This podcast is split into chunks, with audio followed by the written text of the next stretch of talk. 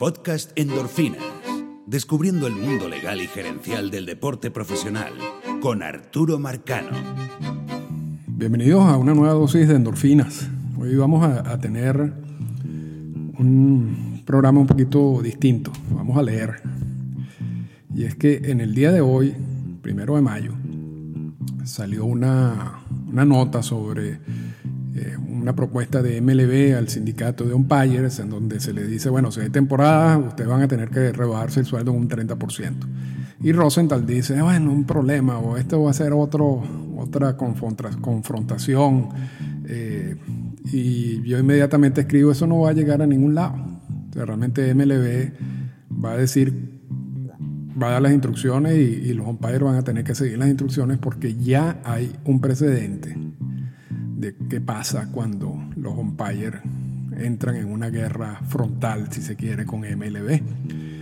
Y ese precedente yo lo había escrito en, un, en una columna para ESPN Deportes, con la ayuda de Héctor Cruz, que siempre, siempre me ayudó en todos esos procesos.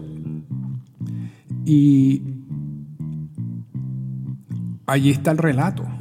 Entonces busqué la columna simplemente para, para recordarme un poco y decidí, bueno, vamos, vamos a hacer una cosa distinta, vamos a leer la columna porque no, no hay necesidad de, extraer cosas de la, de la columna cuando la puedo leer completamente. Así que nunca leo porque no me gusta, eh, cada quien tiene su estilo, ¿no? Mi estilo es más de, o sea, de hago mi investigación, tomo algunas notas y me siento aquí y a veces ni siquiera veo las notas porque ya, ya recuerdo de, de, cómo es el, el, el camino, ¿no? Y, y, me siento mejor así. Yo sé que hay gente que a veces no le gusta porque no, no, muchas veces esto, claro, no está estructurado, ¿no? Y a veces salto de un punto a otro y, y se me olvida algo y lo, lo, tengo que retomar al final. Pero, pero es, la, es la manera como me siento yo más cómodo hacer este tipo de, de monólogos, ¿no? Eh, pero, pero bueno, vamos a ver qué sale A ver qué sale, vamos a ver cuál es la reacción. Allí le respeté el texto tal cual como está escrito. La fecha, creo que la fecha era la última fecha que indico ahí es el 2016, pero, pero no quise hacer ninguna modificaciones al, texto.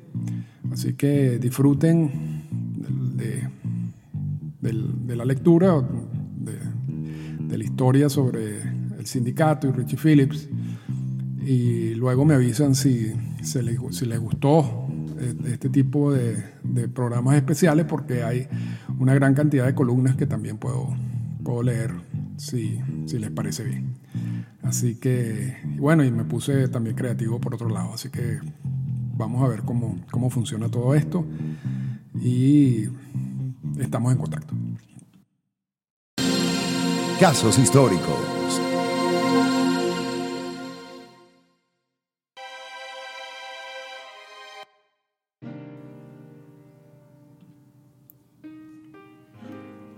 En cierto sentido, la historia de las grandes ligas se asemeja a la formación de una galaxia.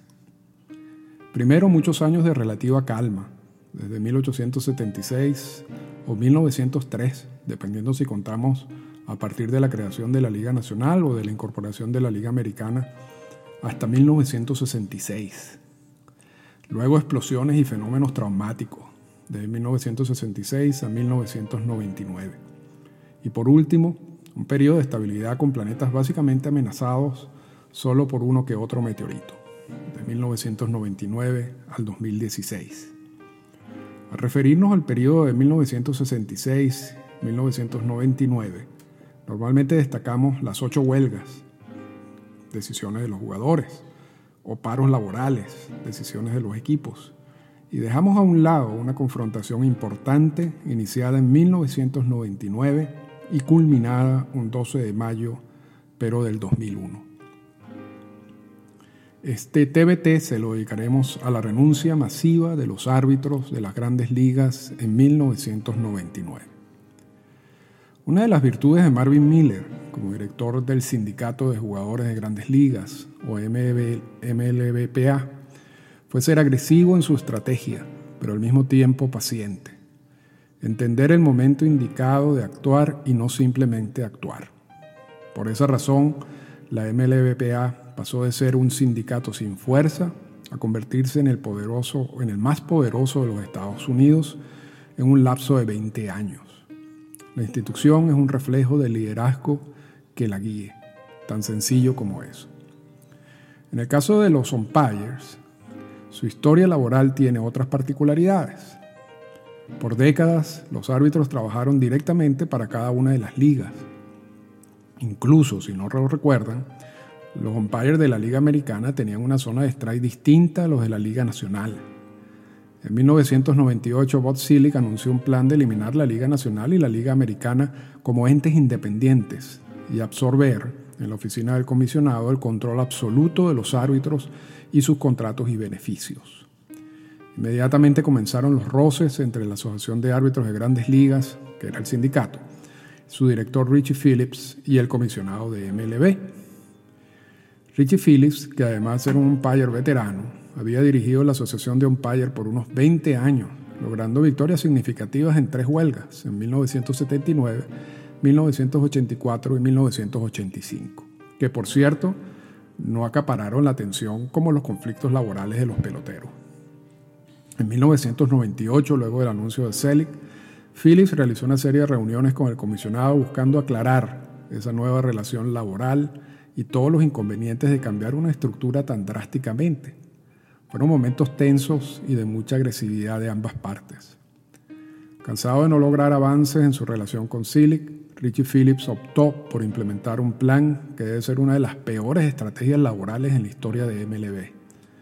El director de la Asociación de Umpires le pidió a todos sus miembros que renunciaran, pensando que MLB se asustaría y terminaría contratándolos nuevamente con mejores beneficios. 57 de 60 umpires apoyaron inicialmente a Phillips en la renuncia masiva, pero a medida que pasaban los minutos muchos comenzaron a rectificar. Al final, solo 22 umpires firmaron la carta de renuncia en 1999. Selly, por su lado, no solo no se preocupó, sino que ya se había ocupado al poner en marcha un plan oculto de incorporar a umpires de ligas menores como reemplazo y demandar al grupo de 22 debido a que, según sus contratos, no podían hacer huelgas o estrategias con ese mismo fin. MLB logra triunfar en un tribunal federal, dejando en la intemperie a los 22 umpires que habían renunciado. En esos casos el comisionado simplemente les aceptó la renuncia y además le hizo firmar un paquete económico que no correspondía con lo que deberían recibir contractualmente, en lo que indudablemente fue simplemente un abuso de poder. La consecuencia principal de todo ese terremoto fue que el nuevo grupo de umpires eliminó la asociación de umpires y expulsó a Richie Phillips de su fila. Luego crearon otro ente para su defensa. Poco tiempo más tarde, los 22 umpires que se fueron y se les aceptó la renuncia, decidieron demandar a MLB vía arbitraje. Mientras ese proceso resolvía sus casos, muchos se fueron a las menores ganando sueldos miserables, otros dejaron el oficio o se retiraron y algunos, como Eric Gregg, terminaron vendiendo artículos en los estadios. El 12 de mayo, pero del 2001, el árbitro Alan Simonet ordenó a MLB la recontratación de nueve de los 22 umpires conjuntamente con el pago de los sueldos dejados de cancelar en ese tiempo, al considerar que MLB no había actuado de buena fe. Evidentemente que MLB se enfureció con la decisión de Simonet y acudió a tribunales pidiendo su anulación. Un juez federal le dio la razón al árbitro y el proceso de arbitraje y allí terminó todo. Si el club de los peloteros de grandes ligas es exclusivo, unos 700 por temporada más o menos, el de los umpires es súper exclusivo, ya que solamente hay 68 en la mayores, 4 por juego y 8 suplentes. El sueldo actual de un, de un umpire de primer año está por los 120 mil dólares anuales. Y en el caso de los que tienen más experiencia, esa remuneración puede llegar a los 350 mil dólares. Además viajan en primera clase, se quedan en hoteles de 5 estrellas y tienen viáticos de 340 dólares diarios. Todo eso lo han ganado poco a poco desde 1999. Pero de algo estamos seguros. A más nadie se le ocurrirá la brillante idea de renunciar masivamente para presionar a MLB y lograr mayores beneficios. Ese planeta gira calmadamente alrededor del Sol. Esta fue una presentación del podcast Endorfinas. Para comunicarse con nosotros, escríbanos a las siguientes cuentas en Twitter. Arroba Arturo Marcano y arroba Endorfinas Radio.